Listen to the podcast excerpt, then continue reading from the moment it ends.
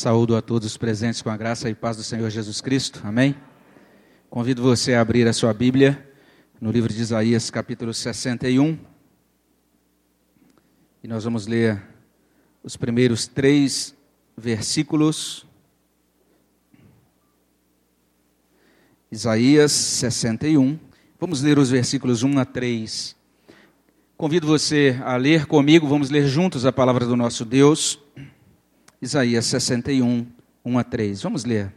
O Espírito do Senhor Deus está sobre mim, porque o Senhor me ungiu para pregar boas novas aos quebrantados. Enviou-me a curar os quebrantados de coração, a proclamar libertação aos cativos e a pôr em liberdade os algemados, a apregoar o ano aceitável do Senhor e o dia da vingança do nosso Deus a consolar todos os que choram, e a pôr sobre os que em Sião estão de luto uma coroa em vez de cinzas, óleo de alegria em vez de pranto, veste de louvor em vez de espírito angustiado, a fim de que se chamem carvalhos de justiça, plantados pelo Senhor para a sua glória. Jesus de Nazaré é esse ungido, esse Messias anunciado aqui nessa profecia de Isaías. E nós somos os quebrantados de coração, mencionados também nessa profecia. Jesus nos curou e continua curando. Ele nos libertou e continua libertando. Ele nos consolou e continua consolando. Ele nos deu paz e continua pacificando. Ele nos deu alegria e ele continua alegrando. Ele nos santificou e continua santificando. E de modo muito específico, nós, todos aqueles que creem em Jesus unicamente como seu Senhor e Salvador, nós somos feitos carvalhos de justiça plantados para a glória do Senhor. Eu quero chamar a sua atenção para as implicações disso para aquilo que a gente chama de igreja. Vale a pena a gente olhar para esse texto e pensar sobre a igreja. Há cerca de 2.800 anos, Deus usou Isaías para insistir nisso. Essa profecia, ela se refere tanto ao redentor quanto aos redimidos. A igreja não é apenas uma beneficiária, mas ela também é um agente de proclamação, de cura, de libertação, de consolação, de alegria, de paz, de santificação. A ideia toda da profecia de Isaías é que Jesus ele tem que ser desfrutado como vida individualmente, mas esta vida de Jesus em nós, ela vai transbordar para outras pessoas em nosso redor. Isso vai começar lá dentro da nossa casa, mas em seguida a nossa comunhão com Jesus vai tocar também os nossos irmãos na fé, os nossos parentes, os nossos vizinhos, os nossos conhecidos, os nossos amigos. Vai alcançar o mundo. Essa é a linguagem da Escritura. Então existe uma experiência não apenas individual, mas também existe essa experiência que a gente pode chamar de experiência familiar e de experiência comunitária da fé. Salmo 133, que a gente gosta muito de ler em diversas ocasiões, ele fala sobre isso. Ele fala dessa, dessa doçura, desse valor, dessa comunhão dos irmãos e de como Deus manifesta nessa comunhão a sua graça, o seu poder, a sua bênção. É por isso que Jesus chama a igreja de minha família. É o que a gente lê lá em Efésios 2,19. É por isso que Jesus ele pode chamar a igreja de meu povo, como a gente lê lá em 1 Pedro 2,9. É por isso que Jesus pode chamar a igreja, de, a igreja de minha noiva, como a gente encontra lá em Efésios 5, 25 até 27. É por isso que Jesus pode chamar a igreja de meu corpo, como a gente aprende lá em 1 Coríntios 12, 27. Trocando em miúdos, irmãos, Jesus molda um caráter de servo, mas Jesus também molda uma comunhão de servos. Ele está moldando indivíduos, crentes, está moldando também uma igreja. Agora pense comigo no título do sermão: Igreja Local de Aperfeiçoamento. A minha convicção é que Deus deseja que nós sejamos aperfeiçoados em algumas coisas. Deus amou tanto o povo de Judá naquela época, que ele enviou a sua palavra a eles, lá naqueles tempos de Isaías. Deus queria aperfeiçoar aquele povo no amor. Deus desejava que seu povo fosse aperfeiçoado na caminhada com Ele. E semelhantemente, Deus nos ama tanto que Ele nos envia Sua palavra hoje. Ele faz isso para que nós sejamos melhorados. O que, que Deus deseja melhorar em nós? A vontade dele é que nós sejamos melhores em duas coisas. Em primeiro lugar, que nós sejamos melhores em nosso acolhimento da palavra. É o que a gente pode depreender desse texto todo aqui de Isaías 61, de 1 a 3. A gente vai encontrar lá no verso 1 esta expressão: O Espírito do Senhor está sobre mim, porque o Senhor me ungiu para. Ungiu para quê? O texto responde: ungiu para pregar. E mais adiante você vai encontrar a proclamar.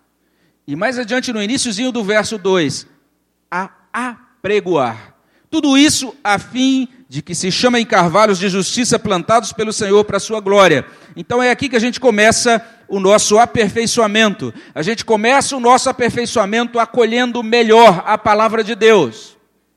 Um relato como esse que a gente termina de, de receber aqui do presbítero Antônio, de um hotel que diz: não vamos abrir espaço para a palavra de Deus. Isso é terrível e isso mostra algo muito sério acontecendo na cultura mas existe algo bem mais sério ainda. É quando aqueles que se dizem cristãos vão fechando pouco a pouco seus corações e deixam de acolher a palavra de Deus. Olha só que interessante. A gente olha aqui para Isaías 61, 1 a 3, e a gente enxerga aqui esse resultado maravilhoso da obra do Messias. Que resultado lindo! Nós somos feitos carvalhos de justiça plantados pelo Senhor para a sua glória. Então, nesse ponto aqui, a Escritura está nos revelando os fins, a finalidade da obra do Messias. A finalidade da obra de Jesus é transformar o homem e fazer o homem, então, para a glória de Deus. Mas não apenas isso, a profecia também nos revela o meio. A obra toda do Messias é realizada com pregação e com proclamação da palavra.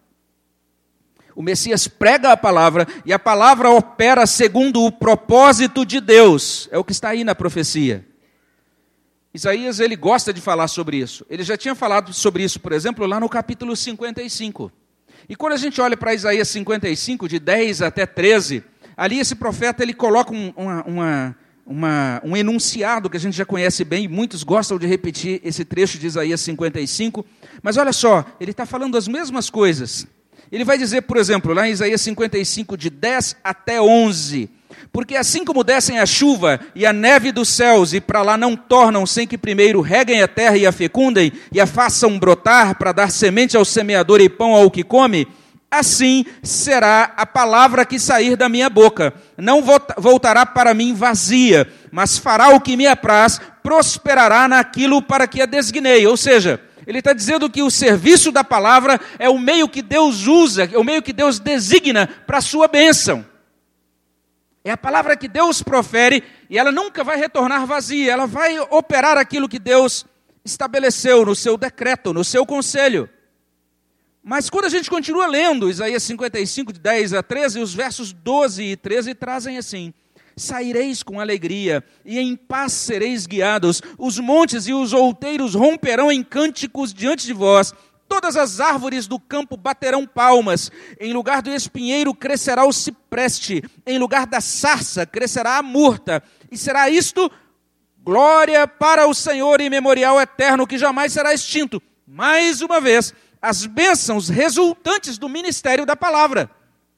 Aquela palavra sai e opera alguns resultados. Que resultados são esses? Transformação das pessoas que agora saem com alegria, saem em paz. Transformação do mundo, os montes, os outeiros, as árvores do campo. Toda a criação é afetada pelo ministério da palavra.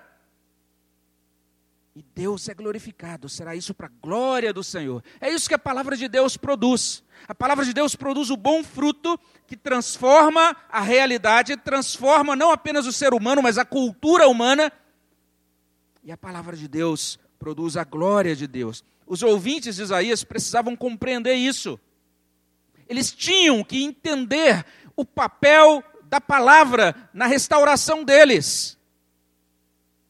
Eles tinham que compreender que o desfrute dos benefícios assegurados pelo Messias corresponde ao acolhimento da palavra do Messias. Vamos entender um desdobramento disso. ter Deus no centro da vida equivale a ter a palavra de Deus como referencial da vida. Essa é a ideia. É por isso que o amante da Escritura, ele escreve ali em Salmos 119, 99 e 100, Compreendo mais do que todos os meus mestres, porque medito nos teus testemunhos. Sou mais prudente que os idosos, porque guardo os teus preceitos. Ou seja, os preceitos do Senhor, a palavra do Senhor são o meu referencial. A igreja em Atos, a gente vê isso lá em Atos 2,42, ela perseverava na doutrina dos apóstolos, ou seja, ela perseverava nesse ensino sadio da palavra de Deus. E os crentes ali de Bereia, a gente lê isso em Atos 17, 11. Eles receberam esse título de mais nobres, porque eles acolheram com avidez a palavra de Deus e eles foram examinando as Escrituras todos os dias para ver se as coisas eram de fato assim. Agora a grande questão é: por que é que Isaías insiste nisso? Por que, é que Deus usa Isaías para ensinar que Jesus consertará as coisas por meio da pregação da palavra. Simplesmente porque o povo, não apenas o povo nos tempos de Isaías, mas também o povo depois de Isaías, não levou a palavra a sério. O cativeiro sobre a Babilônia aconteceu por causa disso. O povo desvalorizou a palavra, não honrou a palavra, não acolheu a palavra. Um outro profeta muito precioso, o profeta Jeremias, ele explica isso muito bem. E, na minha opinião, Jeremias capítulo 7 é o texto mais esclarecedor da Bíblia sobre a razão da disciplina que caiu sobre o povo de Deus no cativeiro. Jeremias 7 é um capítulo que todo cristão deveria ler. E naquele capítulo a gente encontra algumas coisas interessantes. E Jeremias ele usa uma expressão, essa expressão acontece, ela é encontrada duas vezes em Jeremias 7, mas ele fala de Deus anunciando a palavra ao povo desde a madrugada e o povo não acolhendo a palavra. E é bem interessante quando a gente olha para Jeremias 7, 13 a 15. Olha o que está escrito lá. Diz assim: Agora, pois, visto que fazeis todas essas obras, diz o Senhor, e eu vos falei começando de madrugada, e não me ouvistes, chamei-vos e não me respondestes. Farei também a esta casa que se chama pelo meu nome, na qual confiais, e a este lugar que vos dei a vós outros e a vossos pais, como fiz a Siló. Lançar-vos-ei da minha presença, como arrojei todos os, os vossos irmãos, a toda a posteridade de Efraim. É uma palavra dura que Deus diz ao seu povo. O seu povo não estava acolhendo os profetas enviados por Deus. E quando a gente olha um pouco adiante, em Jeremias 7, 25 a 26, lá a gente lê, lê, o seguinte: Desde o dia em que vossos pais saíram da terra do Egito até hoje, enviei-vos todos os meus servos, os profetas, todos os dias, começando de madrugada, eu os enviei mas não me destes ouvidos, nem me atendestes, endurecestes a cerviz e fizestes pior do que vossos pais. É por isso que eles iam ser mandados para o cativeiro. E lá no finalzinho, em Jeremias 7, 27 e 28, Deus consola o profeta Jeremias, mas a consolação de Deus para esse profeta é muito estranha. Porque Deus diz assim para o seu profeta: Dir-lhes-ás, pois, todas essas palavras, mas não te darão ouvidos. Chamá-los-ás, mas não te responderão. Dir-lhes-ás: Esta é a nação que não atende à voz do Senhor seu Deus e não aceita a disciplina. Já pereceu. A verdade foi eliminada da sua boca. Preste atenção: a nação que não acolhe a palavra de Deus já pereceu. A verdade não está presente aí. O povo que não acolhe a palavra de Deus já pereceu. Então isso é algo muito grave. Parece que toda essa tônica e toda essa fala do profeta Isaías, aqui em Isaías 61, é exatamente chamando a atenção para isso. Deus vai produzir uma obra maravilhosa por meio da pregação, por meio da palavra. E nós então precisamos compreender isso, assim como aqueles irmãos lá do tempo de Isaías precisavam compreender também. Nós precisamos ser aperfeiçoados no acolhimento da palavra, nós precisamos melhorar em nosso acolhimento da palavra. E quando nós entendemos isso, nós precisamos dar um passo seguinte, entendendo que, em segundo lugar, nós devemos melhorar a nossa experiência da graça salvadora. Vale a pena você voltar e olhar para esse texto de novo. E esse é um texto do Antigo Testamento que eu gosto de reler. E eu gosto de atentar para essas palavras que, que constam aí. Verso 1: curar, libertação, liberdade. Verso 2: ano aceitável, consolar. Verso 3: alegria. Quando a gente faz essa leitura picotada, separando essas palavras, esses termos, isso tem uma utilidade. Isaías está falando sobre uma obra eficaz e maravilhosa.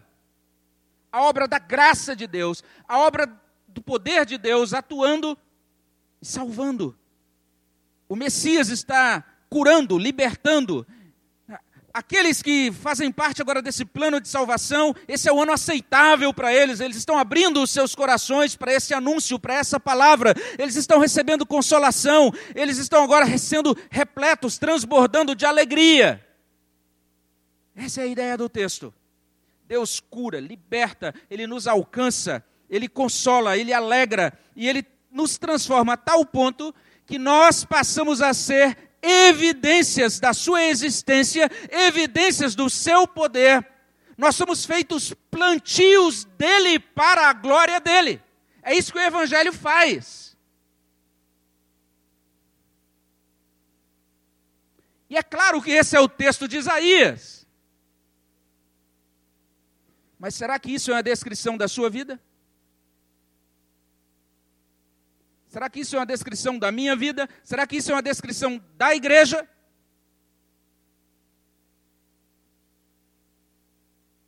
Afinal de contas, o que é este amontoado de rotina e fadiga que você chama de vida? O que é esse amontoado de gente e atividades que nós chamamos de igreja?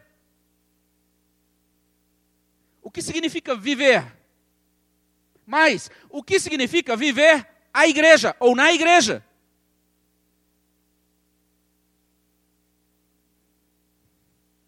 A gente precisa atentar para uma verdade tão simples, tão óbvia. Aparentemente, uma verdade que a gente chamaria até assim, de verdade tola, mas não é. Deixa eu lhe contar uma coisa. E não é nenhum segredo, não é nenhuma pegadinha. Preste atenção. Abra seus ouvidos. O Messias prometido nesta profecia de Isaías já veio. Essa profecia já se cumpriu. Quem diz isso não sou eu, é a própria palavra de Deus. Está lá em Lucas 4, 16 a 21. Jesus, ele foi até a sinagoga de Nazaré. Chegando lá, ele pegou o rolo do profeta Isaías e ele leu esta profecia na íntegra. E quando ele terminou de ler, sabe o que ele disse? Você pode conferir, está lá em Lucas 4, 21. Hoje se cumpriu a escritura que acabais de ouvir. Deixa eu tentar elaborar isso pra, de uma outra maneira. Em uma música chamada Filho de Deus, Paulo César Baruch, ele demonstra que entendeu isso. Você pode até não gostar do estilo dessa música dele, mas você deve prestar atenção na letra. Ele diz assim: Eu sou filho de Deus, por meus pecados seu sangue verteu, por ele eu posso cantar, posso viver, eu posso falar. Venham agora, venham sem demora a aceitar a vida, não mais solidão, não escravidão, eu sou livre. Eu não sei se você está entendendo o que está contido na profecia de Isaías 61. Outro modo de dizer isso é, é, da, é da seguinte maneira. De certa maneira, o que nós encontramos nessa profecia aqui é isso: é que Jesus fez e faz coisas maravilhosas na vida de quem crê nele. O cristão é curado e está curando-se. Ele é liberto está libertando-se. Ele é consolado e a cada dia recebe mais consolação. Ele é alegre e ele e vai sendo celestialmente alegrado, se é que essa palavra existe. Ele é santo e vai sendo santificado. O cristão é plantado nesta terra por Deus para a glória de Deus. Isso já é assim, isso já se cumpriu.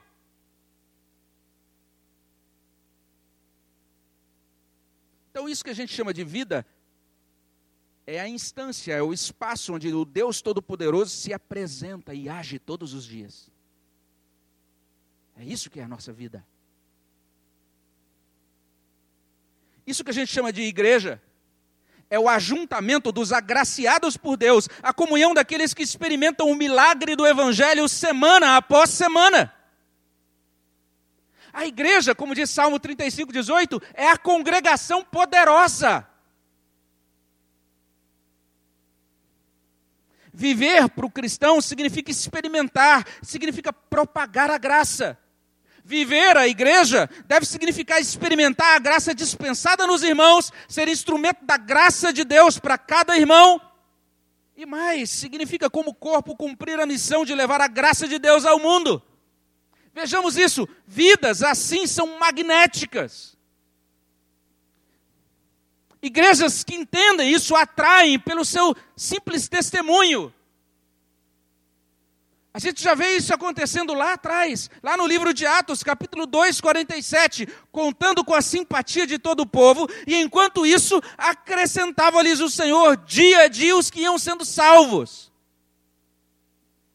Mas por que é que nós não vemos isso em nós? Por que, que a gente não vê Isaías 61, 1 a 3 dentro da nossa casa e na vida da igreja? É simples assim. Nossas expectativas são baixas demais. São expectativas sub-evangélicas. Estão abaixo do evangelho. A nossa experiência cotidiana com a graça salvadora é pobre demais. É por isso que nós precisamos ser aperfeiçoados, melhorar nossa experiência, nosso desfrute da graça salvadora. Alguns religiosos erram pelo ufanismo. São aquelas pessoas que se acham super crentes, que saem por aí decretando e declarando vitória, dizendo que se o mar não se abrir, elas vão passar como um jet ski gospel por cima do mar. São essas pessoas cheias de si, de uma fé ufanista, simplista, simplória. Mas algumas vezes nós erramos pela timidez. Algumas vezes nós erramos porque alimentamos expectativas baixas demais, medíocres demais. E outras vezes nós erramos porque nós nos satisfazemos com um falso cristianismo que não passa de um espelho de nós mesmos.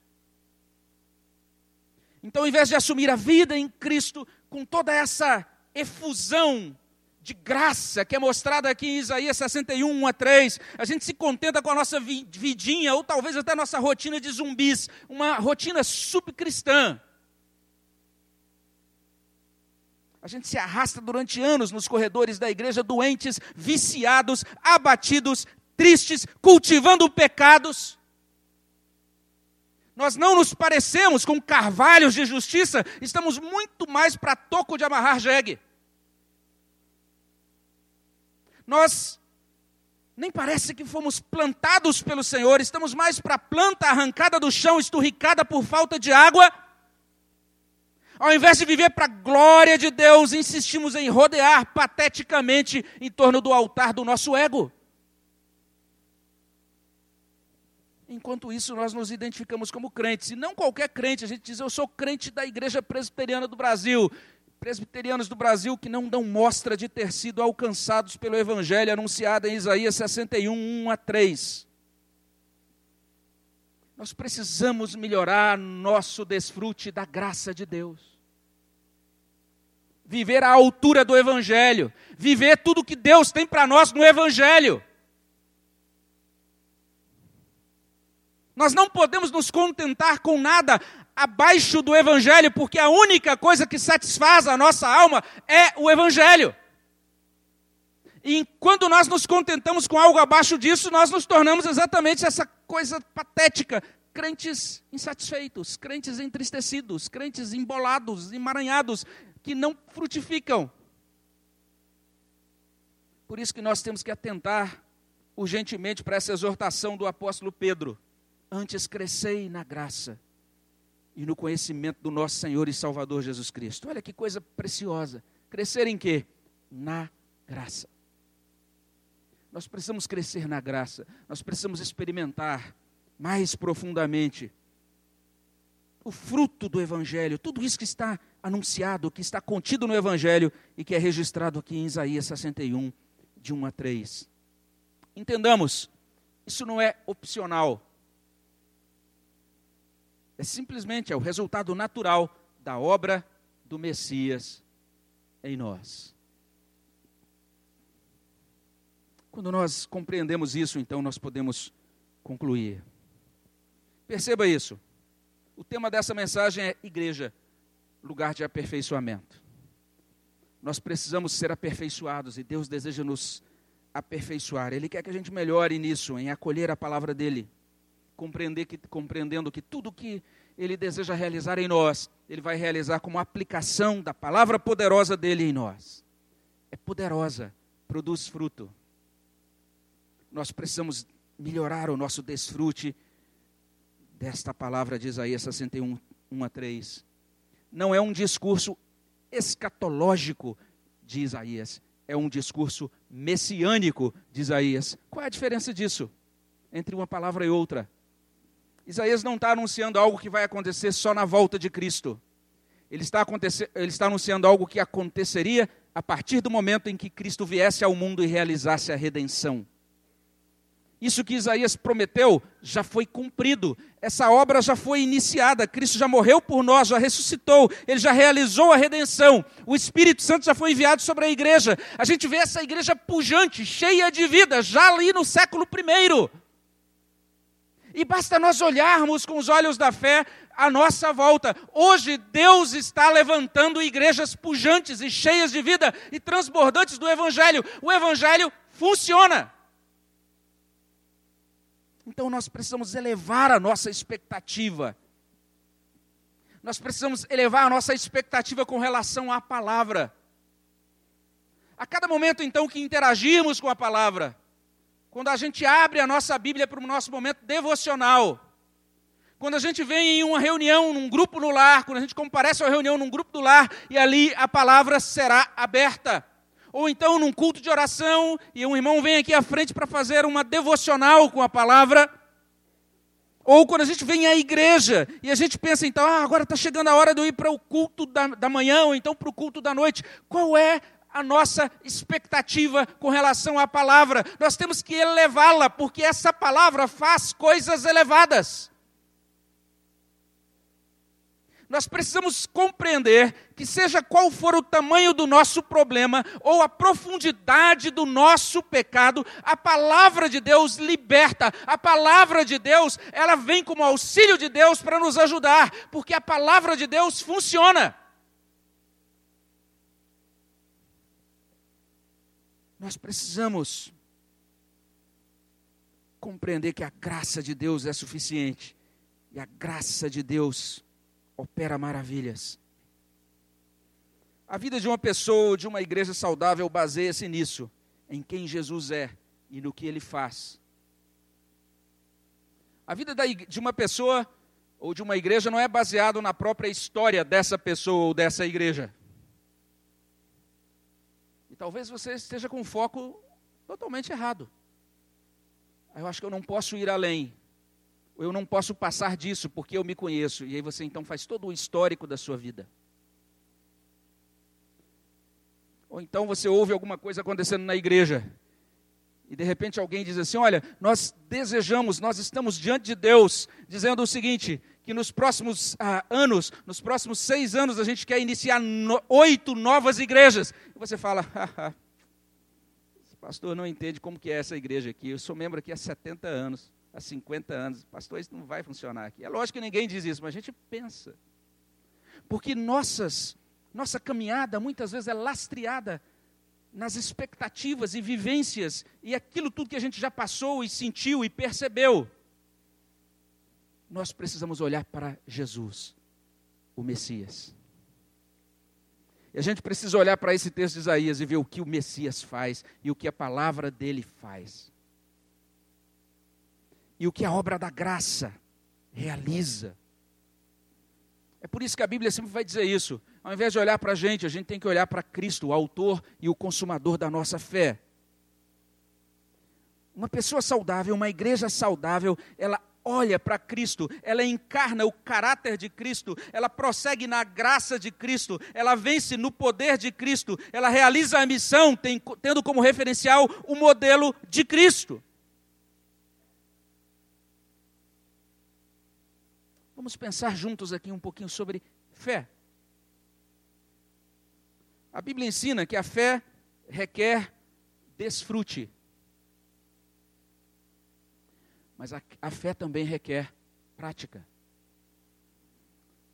A fé, ela vai ter sempre essas duas dimensões. Ela é um presente de Deus, isso consta lá em Efésios 2:8.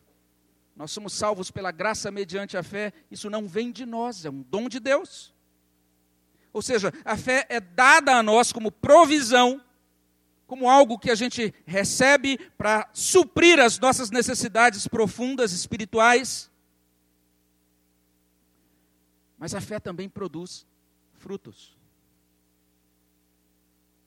Quem crê é capacitado para abençoar outras pessoas, para interagir em nome de Cristo com a cultura. Não é possível professar a fé cristã sem demonstrar ao mesmo tempo ação cristã. É o que a gente lê lá em Tiago 2,17. A fé, se não tiver obras, por si só, está morta. Eu creio que Deus inspirou Isaías, porque Deus queria levantar o seu povo. Não é à toa que essa parte do livro de Isaías se encontra, se, é, se encontra ali naquela seção do livro que é chamado de livro da consolação. Hoje a gente já começou o nosso culto lendo isso, porque o Senhor tem piedade de Sião. Terá piedade de todos os lugares assolados dela. Fará o seu deserto como Éden, a sua solidão como o jardim do Senhor. Isso para a gente não, não ecoa devidamente com todo o impacto. Mas se a gente fosse israelita, e se a gente tivesse sido levado para o cativeiro, e se a terra onde a gente habitasse anteriormente tivesse arrasada, ali onde antes era uma cidade habitada, não passasse de um local cheio de solidão e de lugares assolados. Mas olha só, Deus está dizendo: eu tenho piedade do meu povo. Eu quero restaurar o meu povo. Eu quero dar ao meu povo a perspectiva do Messias. Eu quero dar ao meu povo a perspectiva do Evangelho.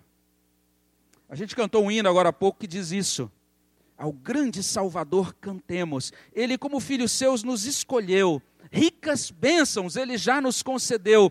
Seja avante o nosso lema triunfal, pois seguimos para o lar celestial. É isso que Deus deseja fazer com a igreja. É isso que Ele deseja fazer com cada um de nós. E nós cantamos um, um outro cântico, o cântico Osana. E o próprio título já é significativo. Salva agora. Esse é o significado de Osana. Mas nesse cântico a gente diz isso, que a gente vê, a gente contempla um povo eleito assumindo o seu lugar, para a sua fé compartilhar. É por isso que Deus usou o profeta Isaías lá no passado, para que, que o seu povo daquela época pudesse compreender isso. Deus nos escolheu, ricas bênçãos Ele já nos concedeu, para que aquele povo pudesse enxergar-se a si mesmo assumindo o seu lugar como testemunha de Deus no mundo. O que é que Deus deseja de mim? O que Ele deseja de você, das nossas famílias e da nossa igreja? Que nós caminhemos à luz desse Evangelho, desse anúncio poderoso do poder e do amor dele, que nós encontramos aqui em Isaías 61. Amém, meus irmãos? Vamos orar. Senhor, nós agradecemos pela tua palavra E pedimos, ó Deus, que compreendamos não apenas aquilo que o Senhor realizou lá no passado com o povo de Judá, mas também, ó Deus, que nós entendamos, ó Deus, a atualidade disso para nós. Que possamos olhar esse texto à luz de Cristo e da obra consumada do nosso Redentor. E que possamos, ó Deus, ter o nosso coração cheio do Teu Espírito Santo, iluminando, aplicando, Senhor Deus, essas verdades santas na nossa vida. Ó Deus, dá-nos uma caminhada de fé, uma caminhada de confiança no Evangelho. Ó Deus, tu conheces a nossa fragilidade, sabes, ó Deus, as, das oscilações do nosso coração. Conhece também os, intento, os intentos de Satanás, que muitas vezes quer cegar, ó Deus, a nossa vista, impedindo-nos, ó Deus, de contemplar toda a riqueza, a abundância de recursos que nós temos em Cristo Jesus. Ó Deus, tem misericórdia de nós Dá-nos a bênção de poder enxergar, ó Deus, tudo isso que o Senhor nos oferece em Cristo. Dá-nos a bênção, Senhor Deus, de assumir todas essas coisas como nossa identidade celestial. Ajuda-nos, ó Deus, a responder às circunstâncias, inclusive a lidar com as questões do nosso próprio coração, a partir, ó Deus, dessa revelação do teu evangelho. E que, ó Deus, que possamos nos posicionar nesta vida e que as pessoas possam olhar para nós e enxergar no teu povo carvalhos de justiça plantados pelo Senhor para a sua glória. É o que nós pedimos, ó Pai, no nome de Jesus. Amém, Senhor Deus.